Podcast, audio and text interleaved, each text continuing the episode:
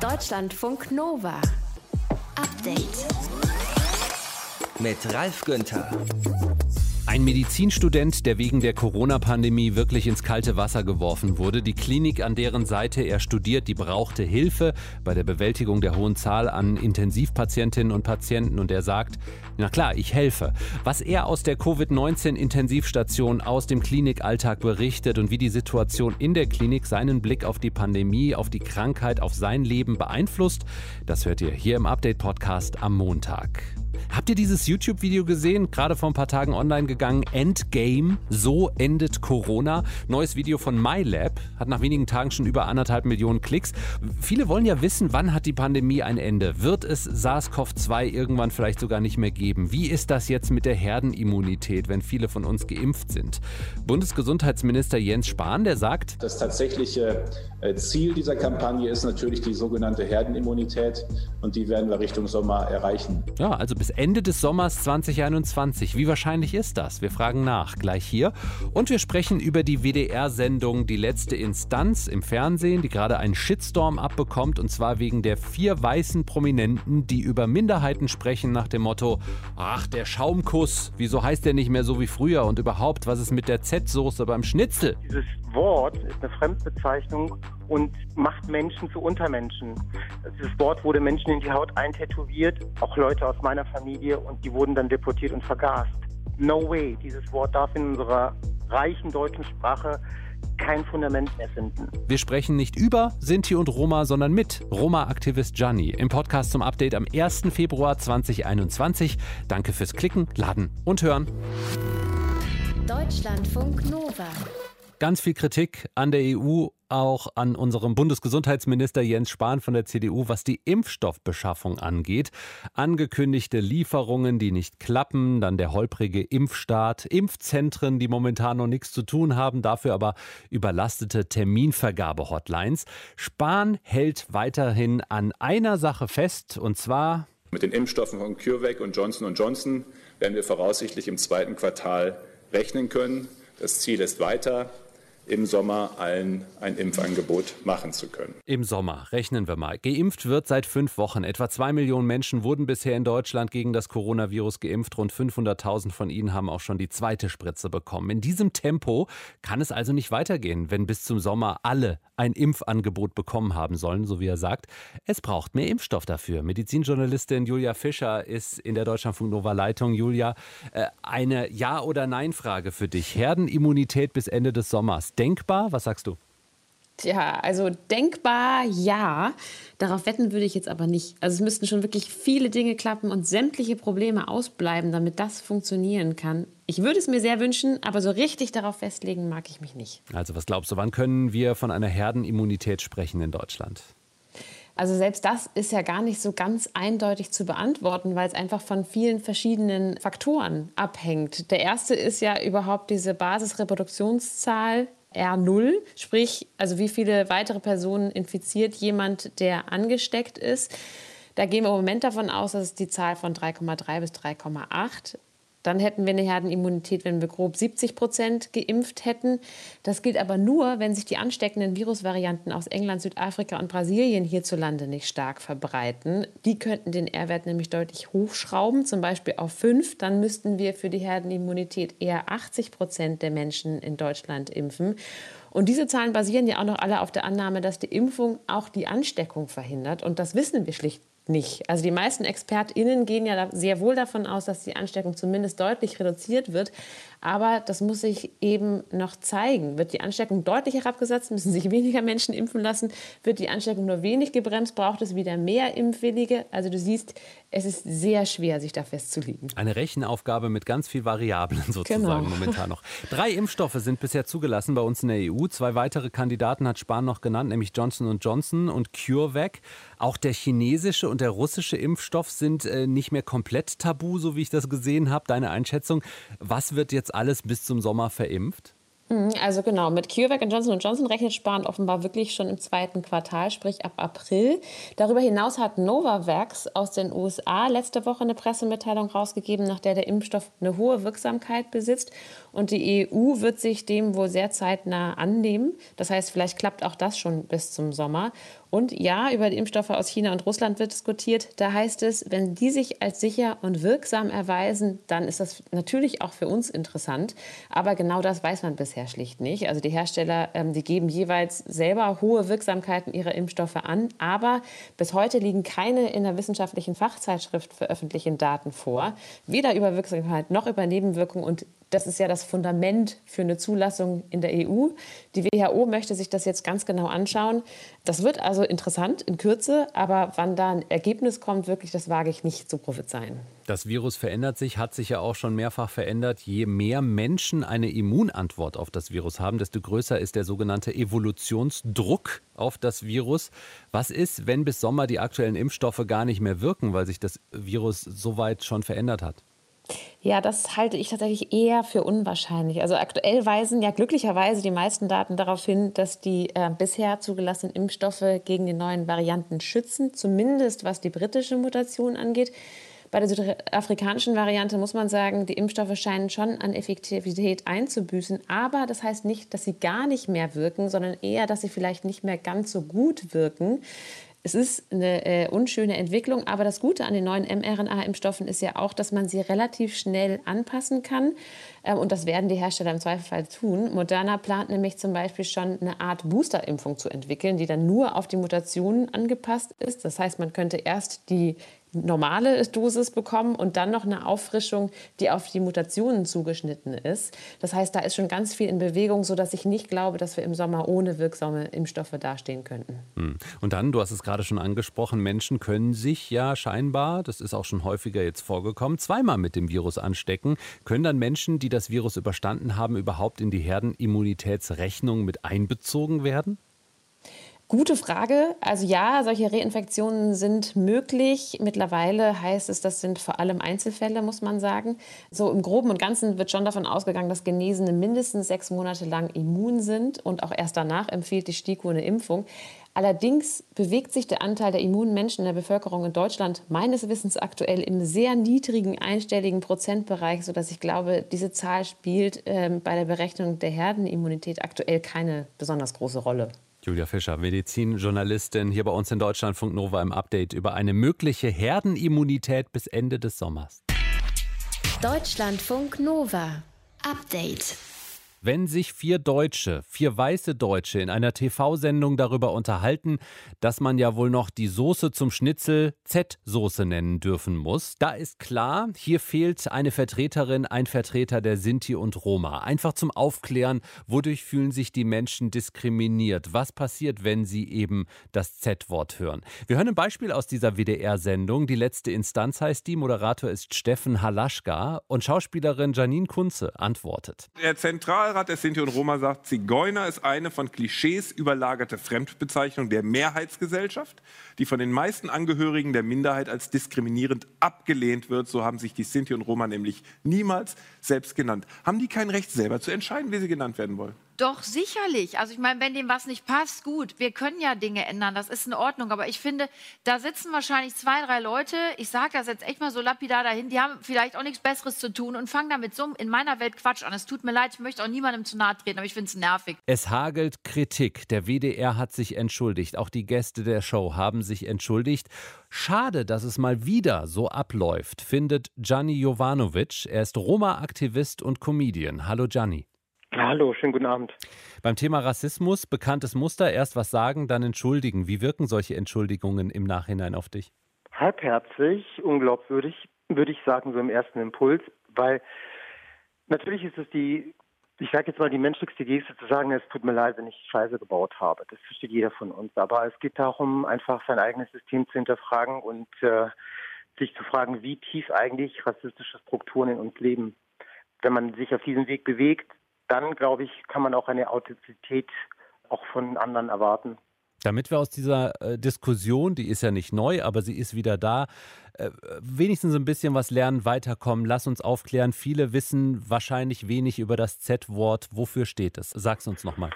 Das Wort steht einfach für ganz viel Leid, Elend, Gewalt, Holocaust, Porjamos, also das Verschlingen der Sinti und Roma, 500.000 Menschen sind in Deutschland und weit mehr in Europa und seit Jahrhunderten in Europa verfolgt. Und gerade jetzt in der Pandemie in den Balkanländern leiden ganz, ganz viele Menschen unter den Repressalien und den Gewaltauseinandersetzungen mit den Behörden und mit der Polizei. Das heißt, dieses Wort wird kreiert worden, ist eine Fremdbezeichnung und macht Menschen zu Untermenschen. Dieses Wort wurde Menschen in die Haut eintätowiert, auch Leute aus meiner Familie, und die wurden dann deportiert und vergast. No way. Dieses Wort darf in unserer reichen deutschen Sprache kein Fundament mehr finden. Du hast heute schon mehrere Interviews zu diesem Thema gegeben. Du ja. wirst nicht müde, immer und immer wieder alles zu erklären, aufzuklären. Ja, weil ähm, das Ding ist halt, ich habe, weißt du, ich bin nicht morgens aufgestanden so und der Dusche hat gesagt, ach, ich werde jetzt Marktivist und so. Nee, nee, es ist eine ernste Sache. Ich habe Kinder, Enkelkinder, ich habe Familie und Freunde und ich bin ein Mensch, der Gerechtigkeit mag. Es ist mein Gerechtigkeitssinn und das, was mir persönlich auch selber widerfahren ist in meinem Leben an Rassismus und Ausgrenzung ist quasi heute meine Pflicht als erwachsener Mensch, mich dafür einzusetzen, dass ich heute ein besseres Morgen kreieren darf mit der Mehrheit. Ich brauche die Mehrheit an meiner Seite, aber Sie müssen Ihre Strukturen als erstes überdenken und die Mehrheitsgesellschaft hat das Problem. Und die Menschen der Sinti- und Roma-Community, aber auch schwarze Menschen, People of Color, leiden unter diesem Konstrukt. Und das ist der Rassismus. Ich habe vorhin in eine Diskussion bei dieser App Clubhouse reingehört. Da haben Schwarze oder generell People of Color auch mit Weißen diskutiert, was Weiße tun können, um mit ihrer Sprache, mit ihrem Verhalten nicht zu verletzen. Da ging es auch um so Situationen wie Wohnungssuche, Jobsuche, dass äh, eben Weiße bevorzugt werden. Was wäre dein ultimativer Hinweis? Es gibt da keinen ultimativen Hinweis. Es geht hier darum, einfach Begegnungsräume zu schaffen, wo Menschen einfach miteinander partizipieren können. Und wenn wir das in allen Bereichen schaffen, dann klappt es auch bei der Wohnungssuche. Wenn Frau Müller von nebenan mit Hassan und Gianni ein nettes Gespräch führt und eine Verbindung zu mir aufbaut, dann können wir sein. Dann können wir fruchten, dann können wir Mietverträge abschließen, Jobverträge abschließen und unsere Kinder bekommen eine bessere Bildung. Nur die Verantwortung trägt nicht nur die marginalisierten Gruppen in unserem Land, sondern die Gesamtbevölkerung und insbesondere, und das ist der Appell. Der Appell ist, liebe Schwestern und Brüder der weißen Mehrheitsgesellschaft, wake up, steht auf, hört zu und lasst es nicht verpuffern, weil das Problem ist seit 700 Jahren aktuell in Deutschland. Roma-Aktivist Gianni Jovanovic in Deutschlandfunk Nova. Ich danke dir. Ich danke dir. Und die Sendung mit dir, unsere Deutschlandfunk Nova 100, gibt's online auf deutschlandfunknova.de. Deutschlandfunk Nova. Update. Einen richtig guten Thriller, der sich ständig weiterentwickelt, den können wir alle bei Wikipedia lesen. Völlig kostenlos und zwar im Artikel über Wirecard. Fast zwei Milliarden Euro sollen verschwunden sein. Der ehemalige Vorstand Jan Marschalek ist auf der Flucht. BaFin und Anleger wollen nichts gewusst haben und die Staatsanwaltschaft hat Angst um die Sicherheit ihrer Zeuginnen und Zeugen. Und es geht immer verrückter weiter, sagt Deutschlandfunk Nova Reporter Matthias von Lieben. Und er hat sich ein Spiel für uns ausgedacht, Rahel. Zwei Geschichten zum Fall Wirecard. Eine davon ist die Geschichte vom Pferd, die stimmt also nicht. Die andere Geschichte ist wahr. Wirecard. Was bisher geschah? Möglichkeit A. Die Geschichte von Wirecard-Chef Jan Marschalek ist auch eine Geschichte der Dekadenz und des Größenwahns. Wir schreiben das Jahr 2010. Mit Anfang 20 wird der Wiener Manager Chef des Zahlungsdienstleisters Wirecard in München. Seitdem ist er nicht mehr zu stoppen. Er wollte mehr, er wollte wichtig sein, ein globaler Player werden und überall mitreden. In München, in Europa auf der ganzen Welt. Er reist viel, vernetzt sich frühzeitig, lädt internationale Unternehmer, Oligarchen, Manager und Politiker zu Sommerpartys in seine Villa nach München-Bogenhausen, spielt mit ihnen im Fußballfeld Großen Garten unter anderem Austernweitwurf. Über seine Kontakte in die Welt der Diplomatie gelangt er an insgesamt 44 Reise- und neun Diplomatenpässe mit einem davon reiste er unter falschem Namen 2014 in den Südosten Kolumbiens, um mit den Chefs der dortigen FARC-Guerilla über seinen geplanten Einstieg in den internationalen Kokainhandel zu sprechen. Als Vertrauensbeweis kauft er den Drogenbossen vor Ort mehrere Villen im Wert von hochgerechnet 50 Millionen Euro. Die Einkünfte aus dem Drogenhandel wäscht der Wirecard-Chef über mehr als 500 Briefkastenfirmen auf den Cayman Islands und eine Tankstelle im Süden Deutschlands. Das für die Geldwäschebekämpfung zuständige Zollfahndungsamt wusste Bescheid und spielte mit. Die Amtsleiterin schrieb wörtlich in das Kontrollprotokoll, Zitat, Alles sauber. Was keiner wusste, sie hatte zuvor ein Vermögen mit Wirecard-Aktien gemacht. Immer neue Details werden bekannt, von Wirecard, von Jan Marschalek, von Verantwortlichen, die wegschauten oder Deals einfädelten. Wie es weitergeht, erfahren Sie in Teil 2 von Wirecard. Die Welt ist nicht genug. Wirecard. Was bisher geschah? Möglichkeit B. Die Geschichte von Wirecard-Chef Jan Marschalek ist auch eine Geschichte der Dekadenz und des Größenwahns. Wir schreiben das Jahr 2010. Von nun an geht es in der Welt von Marschalek und Wirecard nur noch um Luxushotels auf den Seychellen oder Mauritius, um skrupellose Manager, die bei Verhandlungen über Investitionen Sushi von nackten Frauenkörpern verspeisen.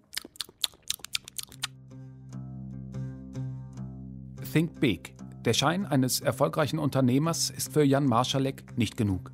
Er knüpft Kontakte in die internationale Politik. Mit Hilfe russischer Freunde soll er die syrische Stadt Palmyra während des Bürgerkriegs besucht, mit seinen Erfahrungen geprahlt haben.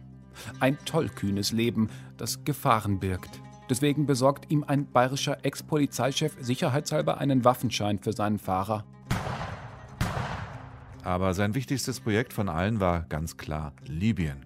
Unter dem Deckmantel der Entwicklungshilfe kauft Marschalek drei libysche Zementfabriken, um beim Wiederaufbau des Landes nach dem Bürgerkrieg mitzuhelfen.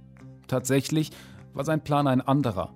Er wollte 20.000 libysche Milizionäre zu Grenzbeamten ausbilden, die die Migrationsströme von Afrika nach Europa kontrollieren sollten. Er finanzierte seine Pläne mit flinken Tricks.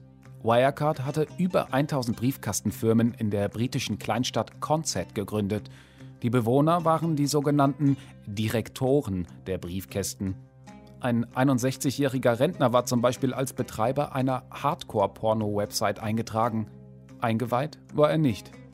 Immer neue Details werden bekannt, von Wirecard, von Jan Marschalek, von Verantwortlichen, die wegschauten oder Deals einfädelten. Wie es weitergeht, erfahren Sie in Teil 2 von Wirecard. Die Welt ist nicht genug. Ja. Die Frage ist Austernweitwurf oder Sushi von nackten Frauenkörpern, würde ich sagen. Bei mir ist FARC in Kolumbien oder Palmyra in Syrien. In Syrien. Hm. Ich finde beides absolut absurd. Als es mit der FARC kam, da habe ich gedacht, der ist doch nicht zu FARC nach Kolumbien und hat den Kokain abgekauft. und dann, als Palmyra und Libyen kam, da dachte und dann nee, habe ich, ja genau, Moment, dann habe ich gedacht, ja auch nicht sein. okay, nee. Also es ist beides absolut absurd, muss man sagen. Aber ich glaube, A ist die Geschichte vom Pferd. Irgendwas hat geklingelt in meinem Kopf, gerade bei der Porno-Website. Sorry, irgendwo habe ich das schon mal. Ich glaube, das gehört zu haben. Okay, ich entscheide mich auch für die Geschichte 2. Also Geschichte A ist vom Pferd. Matthias von Lieben. Liebe Rahel, lieber Ralf, ich weiß, es ist, ist eigentlich kaum zu glauben, aber Geschichte B soll tatsächlich stimmen. Haben zumindest die Recherchen von WDR, NDR und Süddeutscher Zeitung ergeben. Und Geschichte A habe ich mir einfach nur eiskalt ausgedacht. Aber total geil. Beide Geschichten. Also jetzt. Er hat, er hat ne? sich wirklich, aber das mit dem Austernweitwurf, das war eine Spur zu viel, lieber Matthias. Der Austernweitwurf hat dich verraten. Deutschlandfunk Nova. Update. Bis zum Sommer sollen alle, die wollen, sich gegen Corona impfen lassen können. An diesem Versprechen hält Bundesgesundheitsminister Jens Spahn weiter fest, trotz der Kritik rund um die Impfstoffbeschaffung. Es gibt wenig Impfstoff für die EU momentan. Mehrere Ministerpräsidentinnen und Präsidenten, unter anderem der SPD, fordern einen nationalen Impfplan, um festzuhalten, wie das gehen soll mit diesem Impfangebot an alle bis Ende Sommer. Als Reaktion auf diese Kritik gab es heute eben einen Impfgipfel per Videoschalte mit Vertreterinnen und Vertretern von Bund, Ländern, Impfstoffherstellern und EU. Caroline Born aus unserem Berliner Hauptstadtstudio. Wir warten auf die Pressekonferenz momentan. Welche Ergebnisse sind jetzt schon nach außen gedrungen? Also es gibt eine Übersicht, ein Papier des Gesundheitsministeriums mit Erwartungen, wie viele Impfstoffdosen Deutschland erhält. Darin steht, dass die Bundesregierung mit einem deutlichen Anstieg ähm, der Lieferungen rechnet, aber erst ab April. Also im ersten Quartal sollen es nur rund 18 Millionen Impfdosen sein. Und im zweiten Quartal dann aber deutlich mehr, 77 Millionen. Davon kommen ganz, ganz viele von BioNTech und Pfizer und dann bis Ende September nochmal gut 126 Dosen. Und das ist wichtig. Das Versprechen hast du ja gerade schon erwähnt, dass jeder bis zum Ende des Sommers ein Impfangebot erhält. Und wenn diese Zusagen der Unternehmen eingehalten werden, dann wäre dieses Versprechen erfüllt. Allerdings steht in dem Papier auch, dass diese Prognosen mit Unsicherheit behaftet sind. Und das haben wir ja in der Vergangenheit gesehen, dass die Herstellung des Impfstoffes sehr, sehr komplex ist die bisherige Impfstrategie hier bei uns in Deutschland. Was kritisiert die Opposition besonders an der Bundesregierung? Also man muss sagen, es ist ja jetzt auch nicht nur von der Opposition die Forderung gekommen, einmal ähm, für diesen nationalen Impfplan, den hat Berlins regierender Bürgermeister Michael Müller gefordert, also dass da ganz konkrete Zusagen kommen. Das hat auch Bayerns Ministerpräsident Markus Söder gefordert, dass man eben genau wissen muss, wann welche Impfungen kommen. Mehr Planbarkeit, mehr Verlässlichkeit und dann eben auch die Forderung, die Terminvergabe sozusagen umzudrehen, also dass der Staat sich für Impftermine melden soll und nicht besonders ältere Menschen dann ewig in Telefonhotlines hängen. Dann gibt es mittlerweile auch die Forderung, verschiedene Gruppen beim Impfen vorzuziehen, denn die Impfverordnung soll ja nochmal geändert werden. Also dass zum Beispiel, dass Lehrkräfte oder Erzieherinnen und Erzieher bei der Impfung vorgezogen wären oder auch von der Gewerkschaft der Polizei, dass die Sicherheitskräfte etwas rascher geimpft werden sollen.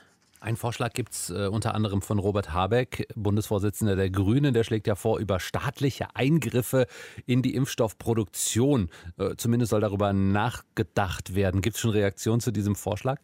Ja, sowas wird ja immer sehr kontrovers aufgenommen, wobei man auch sagen muss, dass sich auch Bayerns Ministerpräsident Markus Söder für so etwas geäußert hat, dass der Staat da eingreifen müsse. Aber Robert Habeck hat es heute noch mal mit deutlichen Worten bekräftigt. Woran hapert es? Gibt es andere Unternehmen, die die Engpässe beseitigen können? Wenn es diese Engpässe gibt und die Unternehmen sie beseitigen können, wie verbindlich sind die Zusagen und in allerletzter Konsequenz, wenn die Kooperation möglich ist, aber nicht eingegangen wird, muss halt der Staat dafür sorgen, dass sie eingegangen wird. Also eine sehr klare Ansage gegenüber den Unternehmen und sein Kollege, der grünen Politiker Sven Giegold, hat es nochmal konkretisiert. Also er hat sich dafür ausgesprochen, dass die Lizenzen, also die Impfstoffpatente zum Gemeingut werden müssten. Dann könnten auch andere Firmen diese Impfstoffe herstellen und die Impfstoffentwickler müssten dann eben im Gegenzug finanziell entschädigt werden. Aber wie gesagt, ein umstrittener Vorschlag. Wenn wir mal davon absehen, ob das überhaupt rechtlich möglich wäre, dann ist es auch fraglich, ob das eben reicht, so eine Lizenz freizugeben, weil dann braucht es ja auch wieder Fabriken und das komplette Know-how in diesen neuen Produktionsstätten. Und das zeigt sich ja jetzt zum Beispiel auch an diesem neuen Werk in Marburg, das BioNTech schon länger plant. Das dauert alles sehr lange. Caroline Born im Deutschlandfunk Nova Hauptstadtstudio. Der Impfgipfel heute ist noch nicht rum. Die Infos, die bisher raus sind, habt ihr gehört. Hier bei uns im Deutschlandfunk Nova Update. Deutschlandfunk Nova Update. Eines ist durch Corona klarer geworden denn je. Es fehlt für solche Extremsituationen an den Kliniken einfach an Personal. Seit Monaten berichten Pflegekräfte, Ärztinnen und Ärzte, dass sie völlig am Limit arbeiten. Jede Hilfe wird gebraucht. Auch die von Julius Richter, der eigentlich noch studiert, und zwar Medizin. Wegen der Corona-Pandemie hilft er aber in einer Klinik aus, und zwar auf der Intensivstation. Hallo Julius. Hallo Ralf. Seit Dezember bist du also auf der Intensiv. Auch im ersten Lockdown hast du dort gearbeitet. Bei was allem kannst du da helfen? Also wie sieht für dich so ein typischer Arbeitsalltag aus? Ja, so eine Intensivstation ist was ganz anderes in sich, als man so aus dem normalen Leben kennt. Ich will jetzt dich gar nicht mit irgendwelchen ähm, klinischen Sachen langweilen, deshalb versuche ich mal so ein bisschen das Gefühl zu beschreiben, was passiert, wenn man hierher kommt. Und zwar kommt man so ein bisschen normal an, also ich bin ja Student und komme dann in Pulli und irgendwie Skateboard hier an. Und in dem Moment, wo ich dann hier meinen Kazak anziehe und die FFP2-Maske aufsetze und die Haube und das Face Shield und irgendwie das erste Mal die Hände desinfiziere, weiß man so, ab dann fängt der Arbeitsalltag an. Und mit den Pflegekräften hier arbeiten wir dann immer auf zwei Arten. Einmal gibt es Aufgaben, die man in jeder Schicht machen muss. Und dann gibt es immer die Momente, wo dann eines der Geräte piept. Und es gibt fünf verschiedene Pieptöne. Und bei jedem muss man dann irgendwas anderes machen, irgendwie reagieren darauf, entweder den Arzt holen oder selber dem Patienten genau helfen. Hm. Also ähm, die Intensivstation mit Covid-19-Patientinnen und Patienten, da stehen wahnsinnig viele Geräte. Du sagst es, die piepen, das ist alles hochtechnologisiert. Wo kommst du da an deine Grenzen? Am Anfang bin ich sehr an meine Grenzen gekommen, weil ich da die Pieptöne noch nicht voneinander unterscheiden konnte. Wenn ich dann vor dem Patienten stand und es hat gepiept und ich nicht wusste, äh, was hat er jetzt? Ist es was ganz Ernstes oder muss ich nur einen Sensor vielleicht nochmal besser fixieren, sodass es aufhört? Und inzwischen ist es äh, besser, weil ich jetzt eingearbeiteter bin und jetzt auch aktuell die Pflegekräfte, die eigentlich dafür gelernt sind, intensivmedizinische Pflege ist ja ein richtiger Ausbildungsberuf mit Zusatzfachweiterbildung, auch jetzt die Zeit haben, auch ja dann wirklich gut zu erklären, was die verschiedenen Sachen sind. Was ist das für eine Erfahrung für dich? Gibt es schwierige, aber ich kann mir auch vorstellen, sehr positive Momente, die dir besonders in Erinnerung bleiben werden? Ja, absolut. Also auf der Intensivstation ist es ja wirklich so ein Moment zwischen Leben und Tod. Die Patienten bei uns sind sediert. Das heißt, man merkt richtig, wie sie gerade dazwischen schweben. Und wir versuchen natürlich alles, um sie wieder zurückzuholen auf die Seite von den Lebenden. Und ganz, ganz beeindruckend ist es, wenn ein Patient, wo man dachte so, oh, da weiß ich nicht, was da passiert, wenn man es schafft und, und mit ganz viel Pflege und ganz viel Arbeit und auch natürlich der Patient selbst sich anstrengt, und der dann es wieder schafft, aufzustehen und mit einem zu reden, das ist total beeindruckend. Hm. Hat äh, diese Arbeit deinen Blick auf die Corona-Pandemie verändert? Ja, ja. Hm, auf zwei Arten. Also man merkt schon, wie klar Risikofaktoren eine Rolle spielen. Also wie deutlich doch Alter und Adipositas zum Beispiel wirklich das Risiko erhöhen, auf so einer Station zu landen. Und auf der anderen Seite hat es mir auch meinen Blick auf mich selbst nochmal verändert, hier zu arbeiten, um zu wissen, wie wichtig es doch ist, auch individuell auf seine Gesundheit zu achten und dass die Medizin am Ende nicht alles kann. Wäre das denn was für dich auch in Zukunft? Also ich sag mal Intensivmedizin äh, oder schaust du dich weiterhin um, was für Möglichkeiten du äh, später in deinem Berufsleben äh, für dich noch siehst? Ja, also ich bin absolut beeindruckt von den Intensivpflegekräften und wie stark als Beruf eigentlich Intensivpflege ist. Ich studiere Medizin und werde wahrscheinlich auch in der Intensivmedizin landen, zumindest eine Zeit lang. Und merke aber dadurch, dass ich hier in der Pflege arbeite, wie viel eigentlich die Pflegekräfte bewältigen und lerne es nochmal sehr, sehr stark wertzuschätzen, dass es diesen Beruf gibt. Und wie froh sind die Kolleginnen und Kollegen, dass ihr aushelfen könnt momentan?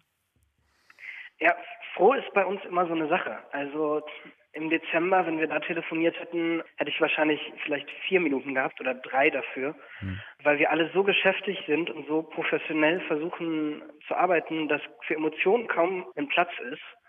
Und jetzt aktuell hat sich ein bisschen entspannt wieder. Und jetzt haben wir auch äh, ja zusammen äh, mal gelacht. Das erste Mal irgendwie, seitdem ich hier bin auf der Intensivstation, dass wir gelacht haben im Dienst. Und jetzt merkt man auch, dass alle Beteiligten sehr froh sind, dass wir ja aktuell das so bewältigen.